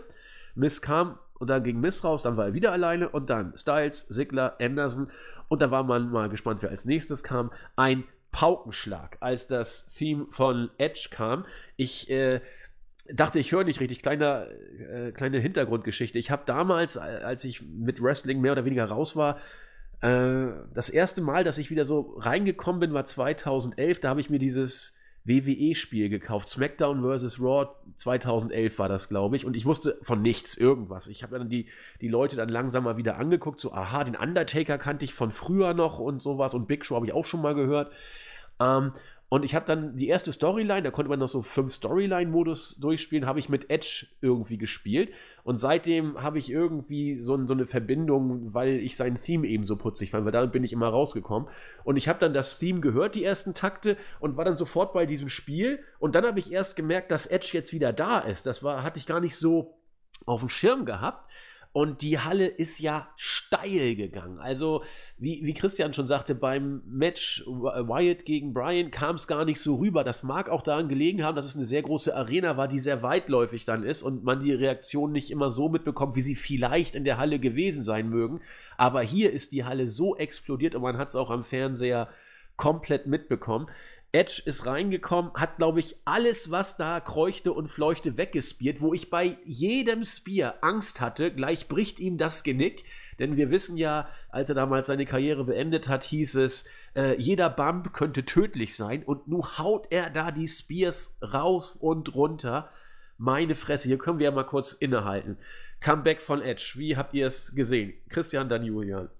Uh, ja, also bei mir ist es so, dass ich äh, jetzt auch eine Zeit lang dabei bin im Wrestling und Edge habe ich, ja, ich glaube, ich habe seine komplette Karriere mitbekommen. Vielleicht nicht die ganz Anfangszeiten von Breed, aber und ich war immer ein großer Fan, da, da gebe ich, geb ich zu, äh, auch die Fiend natürlich. Und ich war schon ziemlich niedergeschlagen, als er vor neun Jahren aufhören musste, vor allem man hat es damals gesehen in seinen Augen, dass das äh, nicht einfach war. Vor allem, es ist wahrscheinlich bei jedem Superstar so, dass man, äh, wenn man gezwungen wird aufzuhören, dass das Ego auch ein bisschen mitspielt und dass man natürlich auch das nicht mehr machen kann, was man liebt. Und ich kaufe es Edge ab, dass er das nicht nur wegen des Geldes macht, auch wenn ich glaube, dass das jetzt mal ein etwas größerer Grund ist für die Rückkehr. Aber vor allem damals war es etwas, was er geliebt hat. Und als er rausgekommen ist, hast du diese, äh, ja, nicht, es war ein äh, Ansatz von Tränen in seinen Augen gesehen, wo erstmal die Fans geschaut hat. Und das war ein Moment, wo ich genau, wo ich wirklich, und das ist in letzter Zeit selten geworden, ich habe Gänsehaut bekommen. Und dieses You Think You Know Me, da war ich schon so, okay, nee, da, also das, das, das ist ein Fehler. Und dann kommt er raus und das sind halt dann die Momente, wo es WW vielleicht doch noch schafft. Das sind, sie sind selten geworden, aber da haben sie mich äh, erwischt. Hm, ich habe natürlich gelesen, dass sowas äh, gemunkelt wurde, aber Grund einfach seiner Theaterverletzung und dass Page nicht die äh, Ringerlaubnis bekommen hat und was für ein Risiko es ist, auch mit 46 das noch zu machen. Er hat ja Kinder und er hat seine Frau. Und deswegen habe ich nicht dran geglaubt, vor allem weil man ja auch mit CM Punk äh, gerechnet hat. Und das ist einfach für mich eine so große Überraschung gewesen, da habe ich mich äh, doch gefreut. Ähm, Dennoch habe ich nicht gehofft, dass er es gewinnt, aber ich denke, dazu kommen wir. Ja. Ja, also hat funktioniert, muss man ja ganz klar so sagen. Ich bin noch ziemlich unentschlossen. Ja, es ist schön, schon ihn wiederzusehen, aber ich bin ja eher immer so ein bisschen der, der sagt, wärmt doch den alten Brei nicht auf. Ähm, jetzt bringt man eine Storyline mit Randy Orton für WrestleMania oder die Saudis. Wir warten es mal ab, vielleicht auch für beides. Da kann er gut Kohle scheffeln, braucht er vielleicht auch. Man weiß es nicht. Vielleicht möchte er einfach nur wieder ein bisschen wirklich noch jetzt seinen Karriereabend so gestalten, wie er es wollte. Das meinte Jens gestern auch in der in dem anderen Podcast. Und ja, mit Orten, natürlich, du hast eine Geschichte, du hast jetzt sofort Intensität drin, um da schon mal ein bisschen Vorgriff auf Raw zu nehmen mit dem Concerto die Vergangenheit der beiden, das ist ja auch eigentlich Edges Parademove gewesen, als er wirklich der Rated R Superstar war. Er hat einen guten Eindruck gemacht. Ich bin jetzt auch ein bisschen hin und her gerissen. Ich fand ihn immer mega cool. Er war halt wirklich so der hinterlistige Mistkerl, der wirklich jede Möglichkeit auch genutzt hat. Also absolutes Vorbild für alle Menschen. nee, aber. Ja, ich bin, also ich bin wirklich zwiegespalten. Auf der einen Seite ist es schön, auch ihn nochmal zu sehen. 46 heißt ja im Wrestling heutzutage auch noch nichts. Er wirkt ja wirklich in einer guten Verfassung. Auch ein Chris Jericho zeigt ja, dass man ihn auch im höheren Alter, wenn ich das jetzt so als höheres Wrestling-Alter schon äh, sagen darf, durchaus noch gute Leistungen abliefern kann. Aber es ist halt dann auch wieder so der Punkt, du müsstest es jetzt dann auch wirklich mal dann sowas nutzen, um neue Leute overzubringen. Ich verstehe schon, dass man Randy Orton nimmt, weil es halt die Rated RKO-Geschichte ist. Aber das bringt dir halt wirklich wieder nur den Pop für diese eine Show oder für die nächsten Monate, den Boost. Ob das jetzt wirklich nachhaltig ist, da bin ich dann doch sehr skeptisch. Also Stichwort nachhaltig. Wenn man jetzt den aktuellen Informationen glauben darf, dann meint Edge das ernst und hat wohl einen Dreijahresvertrag unterschrieben für drei Millionen pro Jahr. Zuerst hieß es fünf Matches und äh, was ich 25 Auftritte. Mittlerweile die News äh, werde ich dann wohl gleich schreiben. Äh, gibt es angeblich ein Update, wo es heißt, dass es wohl mehr Matches und Auftritte sind pro Jahr. Inwiefern er das flexibel gestalten kann, so wie Lesnar, dass er nur wenn er so und so viele Auftritte macht, das ganze Geld bekommt oder wenn er weniger Auftritte macht, entsprechend weniger von seinem sonstigen Gehalt. Das weiß man alles noch nicht. Aber im Moment heißt es, dass er wohl drei Millionen bekommt und dieser Vertrag mehr als fünf Matches und mehr als 25 Auftritte beinhaltet. So der aktuelle Stand. Wir halten euch da natürlich auf dem Laufenden. Und dann, wenn das wirklich so sein sollte, ich halte es für gewagt, in dem Alter mit der Verletzungsvorgeschichte das zu machen. Er wird es am besten wissen, deswegen bleiben wir hier im spekulativen Bereich. Aber dann macht es ja Sinn, dass du ihm erstmal ein paar Matches gibst, äh, um ihn dann nachher vielleicht dazu zu nutzen, Leute over zu bringen. Denn du kannst ja nur Leute overbringen, wenn du auch ein gewisses Standing immer noch hast. Und wenn er jetzt kommt und gleich verliert, dann kannst du sein Comeback auch eigentlich äh, ad acta legen. Ja gut, ob er da jetzt er oder Orten gewinnt, das macht den Cole ja nicht fett. Also Orten kann er ruhig hier nee, verlieren, muss, das juckt Edge muss gewinnen. Natürlich. Edge muss gewinnen. Also das, äh, und dann kannst du dann langsam die Gedanken machen, vielleicht äh, ihm so einen Gürtel zu geben und dann äh, wen auch immer over zu bringen. Aber wir werden es Ist halt wieder die Frage, Sache. Ne? Du hast dann wieder einen Typen, genauso wie Lesnar. Ich, ich mag Lesnar, ich bin ein riesiger Lesnar-Fan, aber. Ich auch, ich auch. Ähm, du hast dann wieder einen Typen da, der wahrscheinlich das ganze Roster beerdigen wird. Und dann vielleicht um irgendwann mal einen, Leu einen Typen oder mal für ein Match oder irgendwie so, aber zwischendurch verfrühstückt er dann wahrscheinlich noch alles, was du an potenziellen glaubhaften Leuten da hast. Schwierig. Deswegen lieber die Alten. Soll er gegen Orden antreten? Soll er gegen was ich? Das, das ist doch. Deswegen finde ich es gut, dass er Orden als erste fehlt. Ja, das hilft dir ja nicht. Also, also ja klar, es hilft dir erstmal, um wieder ein paar Zuschauer zu generieren, aber wie gesagt, das ist halt jo. nichts Nachhaltiges. Ich bin da auch bei dir. Also ich persönlich hoffe nie. Ich habe ja auch gesagt, ich, hab, ich war richtig happy, aber ich habe schon sofort auch äh, dran gedacht, ich möchte nicht, dass er den Rumble gewinnt. Das, das muss auch jetzt genutzt werden, weil, äh, sind wir uns ehrlich, dieser Pop, den, den schafft keiner. Den schafft keiner. Das ist auch natürlich, die Geschichte spielt dann natürlich mit, dass das unerwartet war, aber die müssen jetzt mal schauen, dass jemand äh, overkommt. Und ich denke, und das hast du wirklich gut gesagt, Julian, die, die, jetzt ist natürlich die Chance da. Du hast Edge, Wenn da jetzt irgendjemand, vielleicht sogar, dass man äh, in einer Zwischenfehde Drew McIntyre äh, bei Elimination Chamber ihn besiegen lässt, das wäre eine Idee. Aber das kann man jetzt wirklich gut nutzen, weil Edge hat den Star-Namen und da könnte man sich mal jemanden auf den Weg schicken. Zeit wäre es. Wir werden das verfolgen. Gut, also Edge wieder da mit einem Paukenschlag. Danach kam King Corbin. Die Stimmung war entsprechend relativ äh, normal oder unten auf einmal.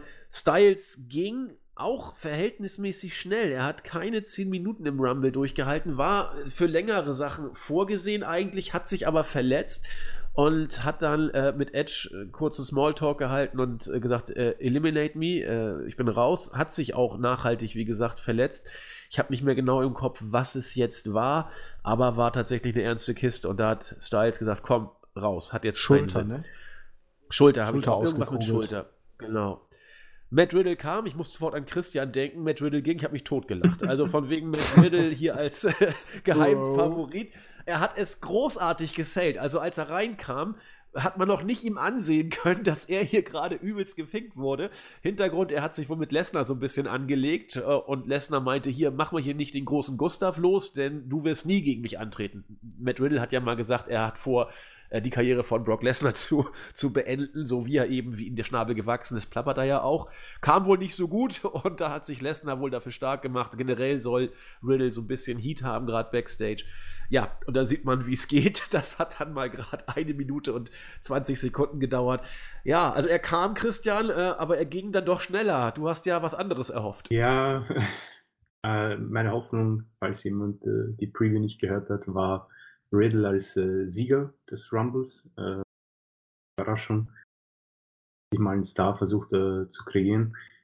Und man hat eine schöne Vorgeschichte, die man nehmen kann. Riddle hat eine vorgestern davon gesprochen, sondern schon Lesnar, Lesners Karriere beenden möchte.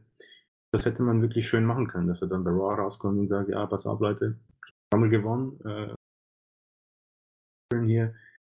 Äh, äh, lasst euch dadurch nicht ähm, den Wortschatz verloren.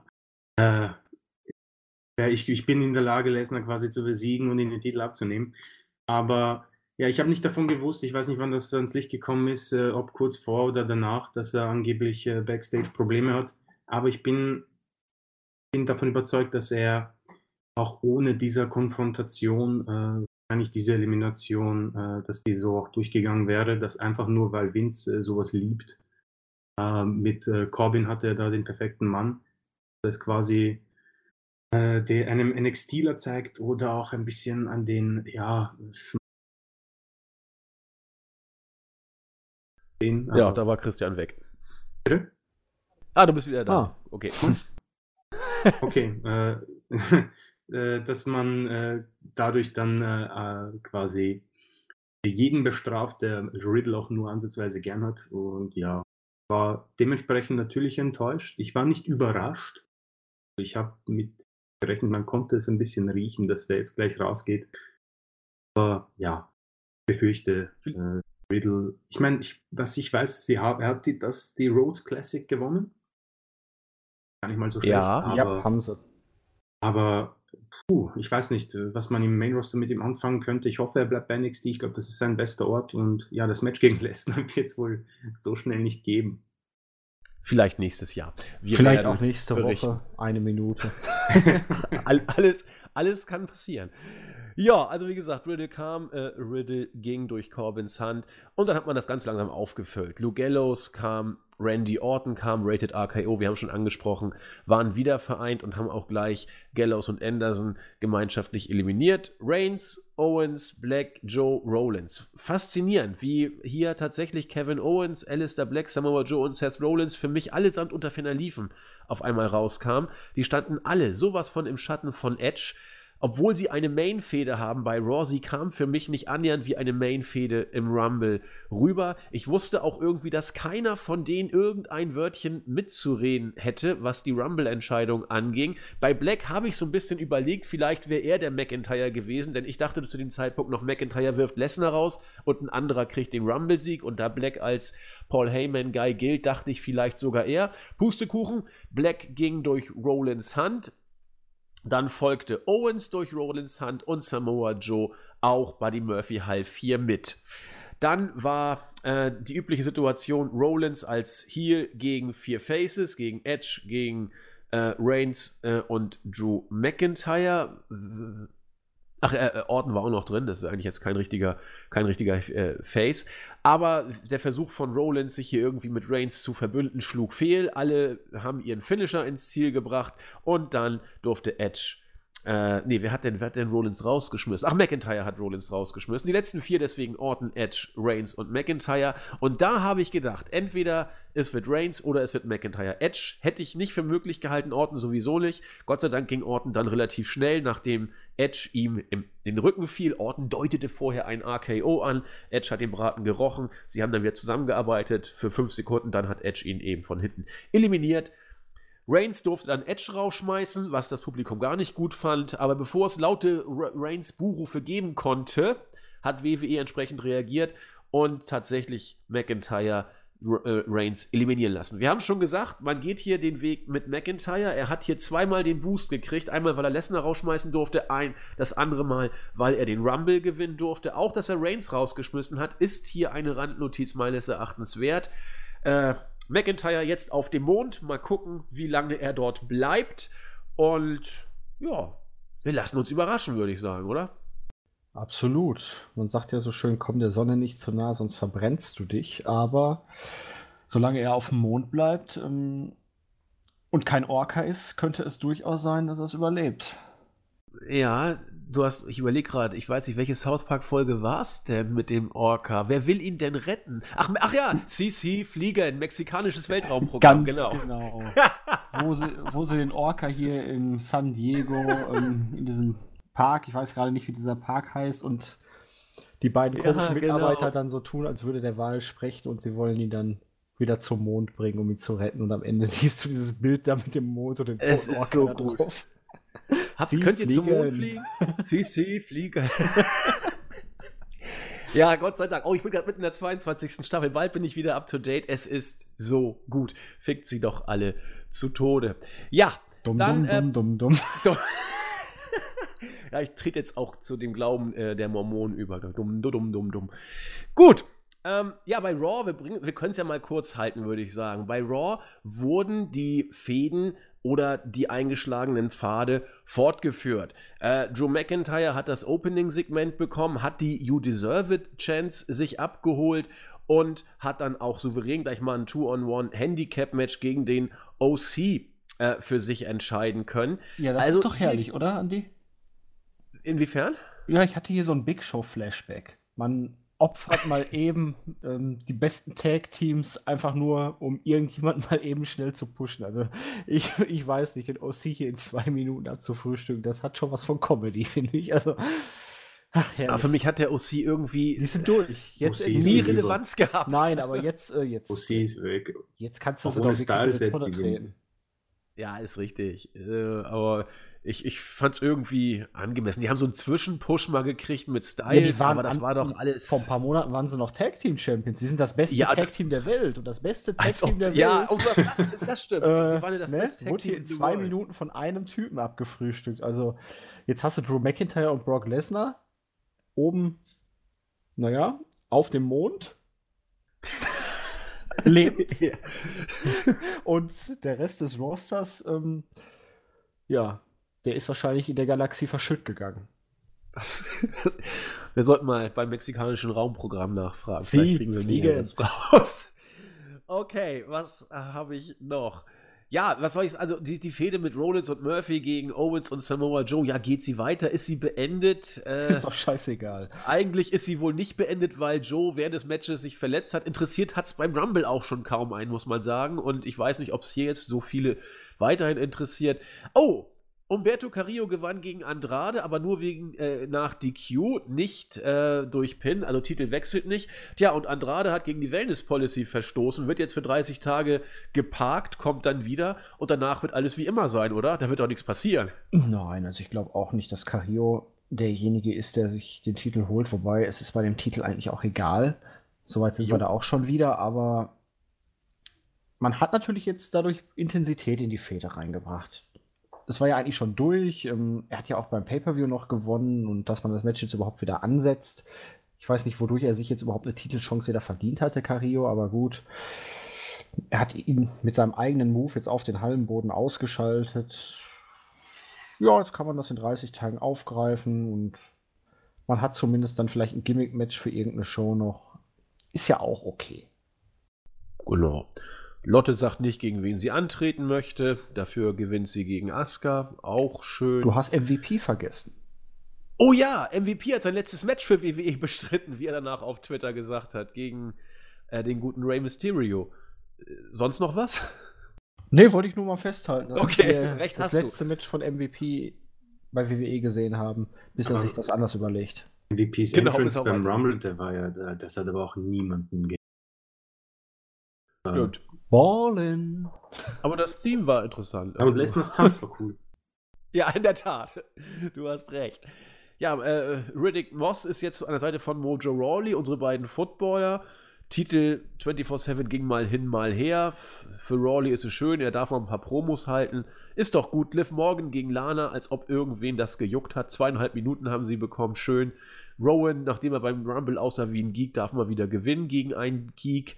Und dann war das Main-Segment zwischen Orton und Edge. Ich fand's wirklich gut. Ich fand auch die Promo von Edge richtig gut, diese What If oder Was wäre wenn Geschichte.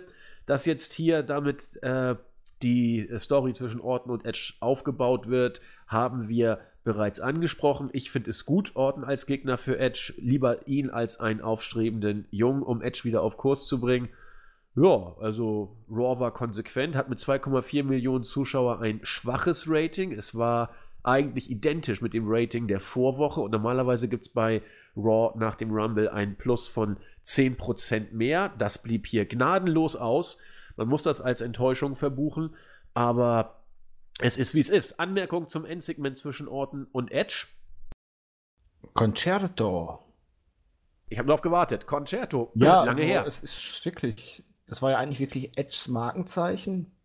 Hat er ja gerne gebracht. Ich kann mich da noch an die Fehde mit äh, dem Undertaker damals mit La Familia erinnern. Das war so das Letzte, was mir da wirklich in Erinnerung geblieben ist, wo er den Move gezeigt hat. Irgendwann ist er ja dann wirklich wegen der ganzen PG-Geschichte vermutlich auch aus dem Programm rausgeflogen und dass man ihn jetzt hier wieder bringt, ähm, zeigt natürlich zum einen die Vergangenheit zwischen den beiden, aber ja, vielleicht auch, dass WWE wieder bereit ist, ein bisschen mehr in eine härtere Gangart zu investieren.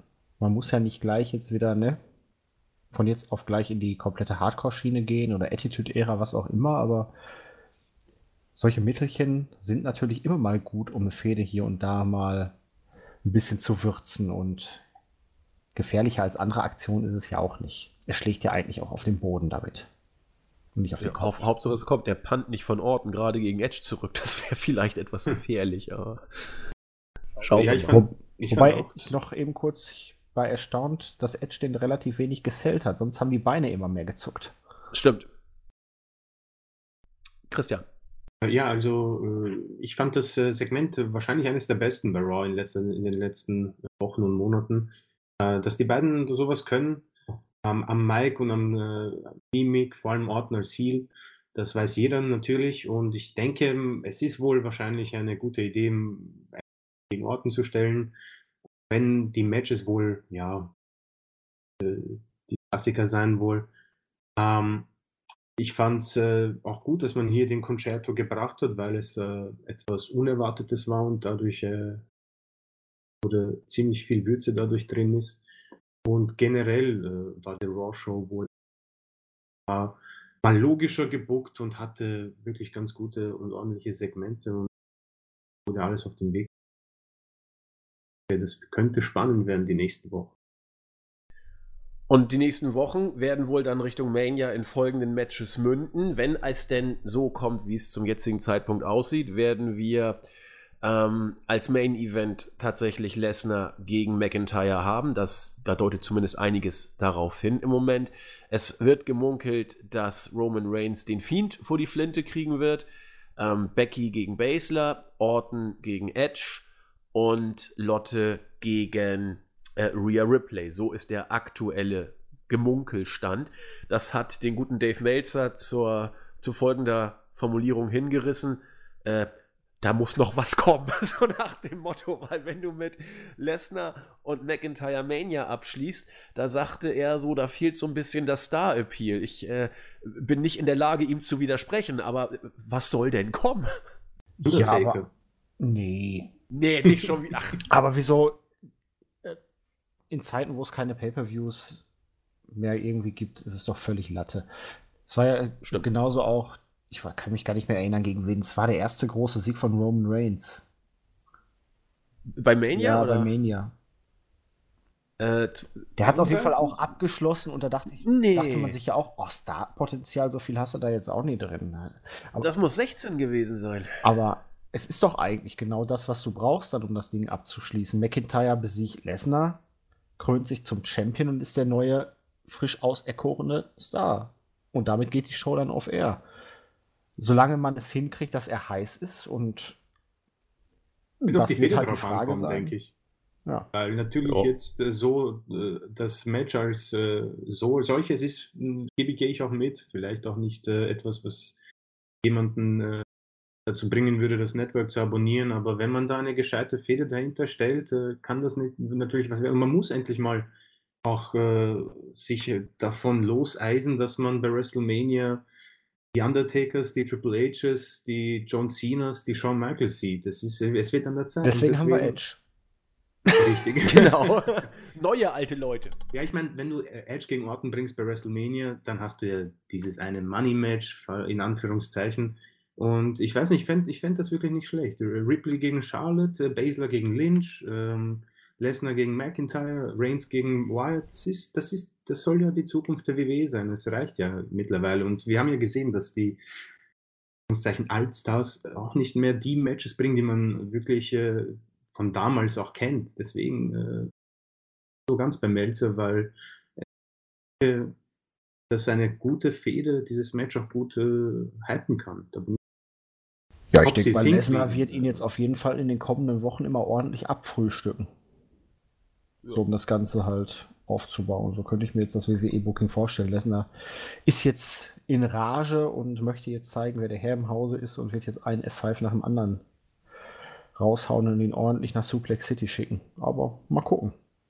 Und es sind eben frische Paarungen. Und warum nicht bei Mania mal sowas bringen? Ich, ich denke auch. Ob es dann noch irgendwie in, in der Midcard dann irgendeinen Legendenkick gibt. Cena hat ja gesagt, er will sich noch ein Match verdienen.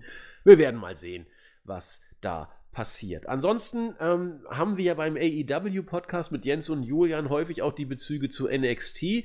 Das hat diesmal äh, nicht stattgefunden. Gott sei Dank hat sich Julian NXT kurz angeschaut. Deswegen würde ich jetzt mal, damit wir NXT hier nicht untergehen lassen, Julian bitten, ein paar Impressionen der Weekly von der vorletzten Nacht mal kundzutun. Julian. Ja, gerne. Also wir hatten Finn Baylor, der in einem knackigen Match Trent besiegt hat. Das Ganze hatte man bei Worlds Collide aufgebaut. Da gab es dann halt wieder eine Konfrontation mit Baylor Gargano und Mustache Mountain kam Gargano so ein bisschen zur Hilfe und hier hatte man halt dann das Match. Ähm, man hat das Ganze noch mit einem Video aufgebaut, wo Baylor ihn vorher schon, Tag vorher oder ein paar Stunden vorher am Auto attackiert hat, ein bisschen den Hals eingeklemmt hatte und ja, weiter den bösen Finn Balor etabliert.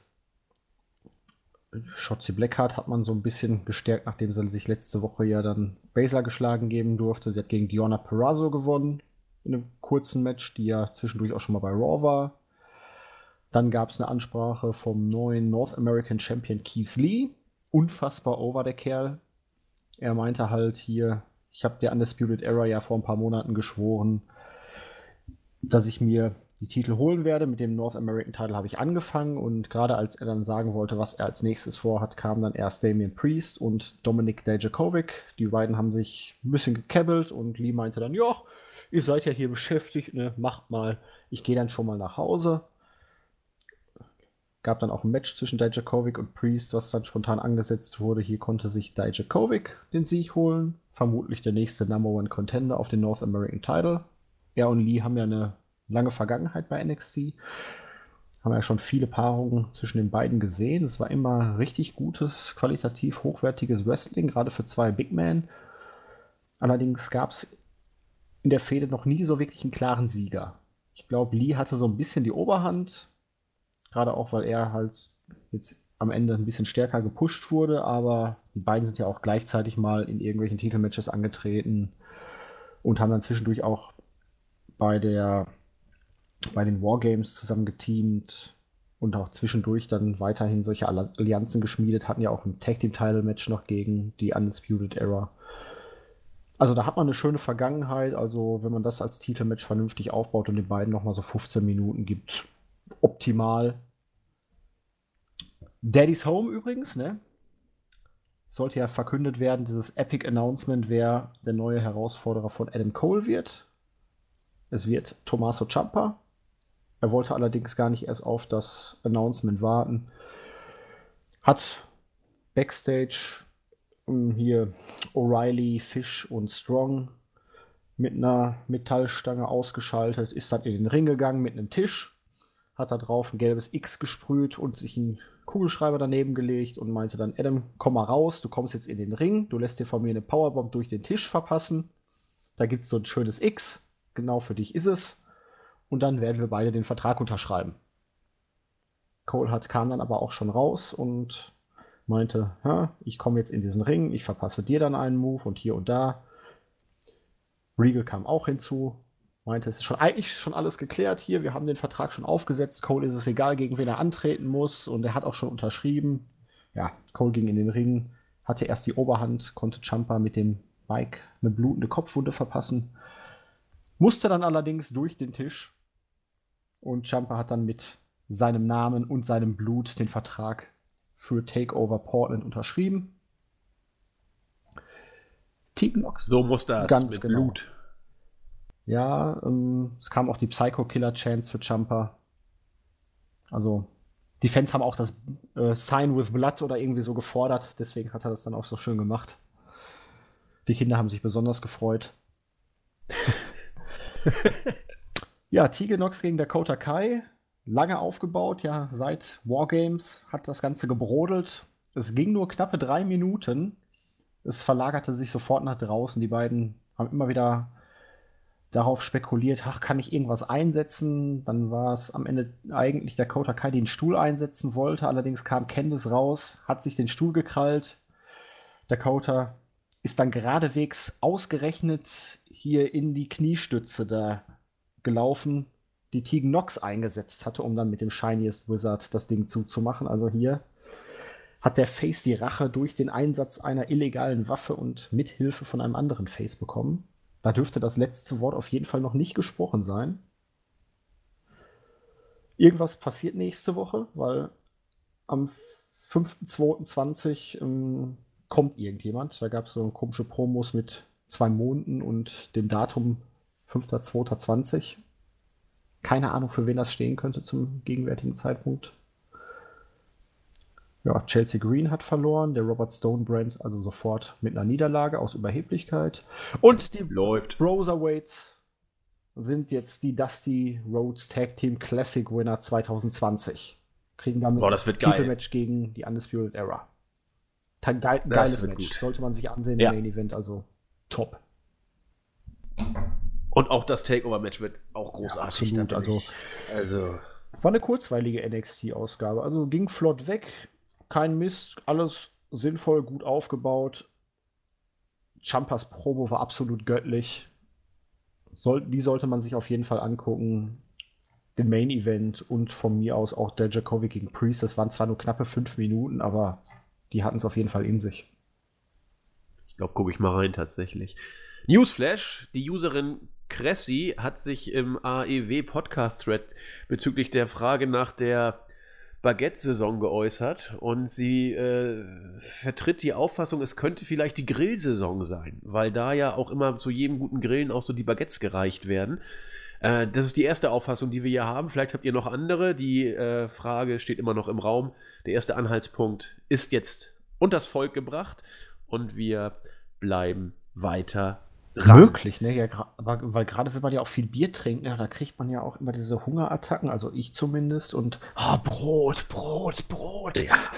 Das, das gute Weißbrot auch noch. Das ja. ist äh, äh, tote Kalorien, aber schmeckt gut. Hauptsache Brot, wenn schon kein Döner zu greifen ist. Okay, damit haben wir NXT auch äh, abgefrühstückt und auch damit jetzt die letzten Weichenstellungen für Takeover gesetzt. Kommt ja auch relativ bald.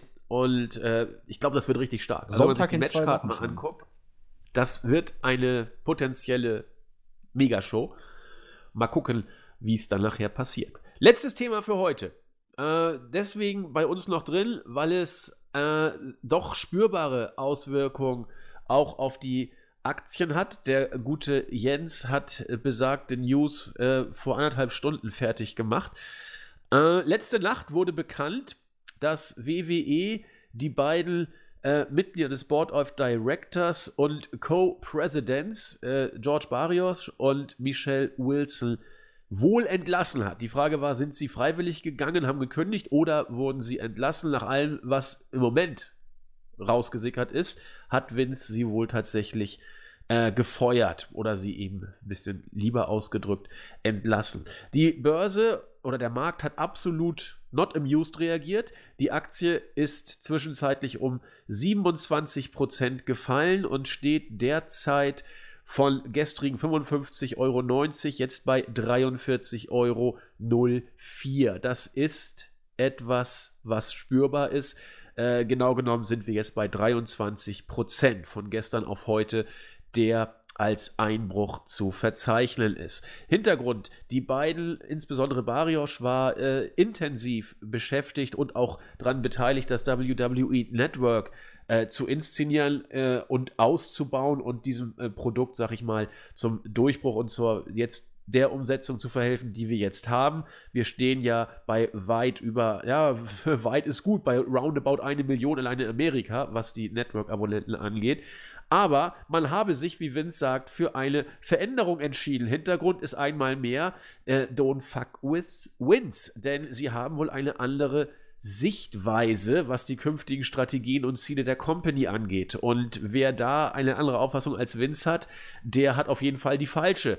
Und äh, da kommt ja auch noch dazu, dass bald hier die äh, hier Quartalsberichte wieder, ne? Für das letzte Quartal des vergangenen Richtig. Jahres noch kommen. Vielleicht weiß man da schon mehr, als man bis jetzt noch an die Öffentlichkeit schon geben möchte. Huh. Vielleicht sind sie dann wohl nicht so gut ausgefallen, man weiß es nicht. Es wäre zumindest ein Indikator dafür, ne? Ja, er ist sie quasi zum Mond geschossen, gewissermaßen. Ja, ab die ähm, Milchstraße runter. Genau, CC Flieger.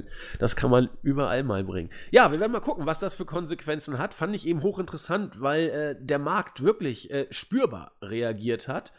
Und äh, ja, ob es jetzt eine weitere Personalentscheidung von Vince ist, äh, Personal, das eine andere Auffassung hat, äh, sollte dann lieber gehen, wenn sie mit der Company Line nicht zufrieden ist. Oder was ganz anderes dahinter steckt, werden wir äh, abwarten. Nur das wollte ich als äh, letzte Info noch rausbringen. Oder äh, Julian, weißt du schon etwas mehr? Also mir ist nichts Neues bekannt, was die Hintergründe angeht. Nee, ich habe jetzt hier auch noch keine Chance gehabt, irgendwie bei Melzer oder so reinzuhören. Hat bestimmt schon was gebracht, weiß ich nicht, aber äh, mich würde ja mal interessieren, ob zufälligerweise gewisse Leute gestern noch ganz eilig versucht haben, Aktien abzustoßen oder ob es für WWE selbst überraschend ist, weil meistens ist es ja so, dass gerade Vince, Hunter und Stephanie oder so immer vor irgendwelchen Möglichkeiten, dass die Börse negativ reagiert, immer noch schnell Geld machen wollen und einige ihre Aktien abstoßen, weil sie wissen, oh, bald sinkt das ganze Ding wieder und unser Vermögen sackt ab und wir haben ja eh genug von den Dingern, also können wir auch ein bisschen was rauskloppen. Da ist natürlich auch jetzt nichts bekannt, aber hm, schauen wir mal. Sie ist ja auch schon wieder ein bisschen gestiegen. Sie war ja zwischendurch schon um 27 genau. Prozent unten. Jetzt hat sie sich bei minus 23 Prozent im Vergleich zu gestern da eingependelt. Das waren ja jetzt quasi nach Vince die zwei wichtigsten Personen in der WWE, oder nicht? Ja, so ungefähr, ja, genau. Dann vielleicht nochmal ausgenommen. Ne? Ja, aber das waren eigentlich die, gerade auch Barrios war immer derjenige, der bei diesen Conference Calls ja. auch dabei war und den Anlegern Rede und Antwort gestanden hat. Also Das ist ein Riesending. Also. Liegt es natürlich jetzt wirklich nahe, dass es halt doch auch mit den Quartalszahlen zu tun hat, die ich glaube am 6., 5. oder 6. Februar bekannt gegeben werden. Ich könnte mir auch vorstellen, dass es äh, konkret äh, auf das WWE Network sich beziehen könnte, denn damit wird Barrios ja sehr äh, intensiv in Verbindung gebracht. Und da muss man jetzt auch nur mal so ein bisschen sich die Zahlen der letzten äh, ja, ein, zwei Jahre angucken. Also das Network in Amerika ist nur alles andere als auf dem Vormarsch. Da bröckeln die Zahlen. Und, Vor allem ist es äh, WrestleMania-Season. Eben, vielleicht ist das so ein bisschen auch der Hintergrund, dass man sagt, pass auf, Freundchen, äh, das Network wird mit dir assoziiert und die Zahlen sind rückläufig. Vielleicht ist man sogar mittlerweile schon unter einer Million in Amerika. Äh, dann muss natürlich jemand seinen Hut nehmen. Ne? Das, wir werden das sehen. Also ich bin sehr auf den nächsten Quartalsbericht gespannt. Äh, das wäre dann das dritte Quartal 2019. Und ja, Jens wird wieder ausführlich das analysieren und dann wissen wir auch schon mehr. Also ich bin mir sicher, dass man unter eine Million ge äh, gelandet ist jetzt. Und das war dann vielleicht so eine Art magische Grenze. Wir halten euch auf dem Laufenden. Eine Sache noch und dann bin ich für heute durch. Ähm, ich glaube, ich werde zumindest für eine Ausgabe, vielleicht dann noch für ein, zwei mehr, muss man mal gucken, ein Format wiederbeleben, das einige ältere von euch vielleicht noch kennen. Das ist das Flashback-Format. Das habe ich früher als eine Kolumne, ich glaube sogar äh, Zack, das war die Kolumne, mit der ich bei Wrestling Infos damals angefangen habe. Ich glaube, ich habe dir meine ersten beiden Flashbacks damals mal zugeschickt und du hast sie gelesen und das war dann der Grund, warum ich hier überhaupt ins Team gekommen bin. Ähm, ich werde ein Flashback schreiben und zwar anlässlich eines aktuellen Ereignisses. Ähm, ich habe mit Jens und Christian drüber philosophiert. Vielleicht kennen einige von euch das. Äh, Wrestling with Shadows. Das ist eine Doku äh, über Bret Hart, die die Geschehnisse rund um den Montreal Screwjob im Jahr 1997 äh, reflektiert. Insbesondere natürlich dieses Ereignis, aber auch Bret Hart in den Monaten davor, seine Vertragsverlängerung mit WWE, äh, sein äh, Kokettieren mit WCW, dann aber doch die Entscheidung für WWF, wie sie damals noch hieß, dann Vince mit der Attitude-Ära und die Konsequenzen und so weiter und so fort, äh, werde ich mal wieder doch zum Griffel greifen und das mal bringen mit der unter dem Blickwinkel, was sagt eine über 20 Jahre alte Dokumentation auch heute noch über WWE aus. Da muss ich einfach was zu schreiben. Insofern äh, wenn ihr dieses Format ganz interessant fandet, äh, es kommt tatsächlich mal wieder was, auch in Schriftform. Und vielleicht versuchen Nex und ich auch mal wieder eine alte WWF-Show uns anzugucken. Nex ist schon heiß wie Frittenfett. Ich muss mich dann erstmal noch mal mental darauf vorbereiten. Aber in schriftlicher Form kommt was. Und wenn ihr euch mal angucken wollt, wenn ihr es noch nicht kennt, ist bei einem großen Stre äh, Streaming-Dienst derzeit for free äh, seit ein paar Wochen hinzugefügt worden. Ähm, sollte, glaube ich, jeder WWE-Fan mal gesehen haben, um mal äh, seinen Blick auch auf einer anderen, aus einer anderen Perspektive auf diese ganze Geschichte zu schärfen. Insofern sucht mal, es ist nicht schwer zu finden, Wrestling with Shadows, welcher von den großen Streaming-Diensten es ist. Es sind ja eigentlich nur zwei, drei. Und dann findet ihr das. Das von mir zum Ende. Und die Schlussworte, würde ich sagen, übergebe ich ja, Jens und Christian. Jens ist nicht da. Jens ist nicht da. ich meine auch Julian und Christian. Meine Güte, pardon, mea culpa. Gut, ja. also ähm, ich fand das mal wieder voll dufte mit euch. Hat Spaß gemacht. Ach, Juli. Und in diesem Sinne. Nee, Jules habe ich dich immer genannt. Ja, Jules, in diesem Sinne würde ich fast sagen, ja, macht's gut und ich hoffe, ihr hattet viel Spaß. Wir hören uns bestimmt bald nochmal wieder und Tschüss sagen der Christian.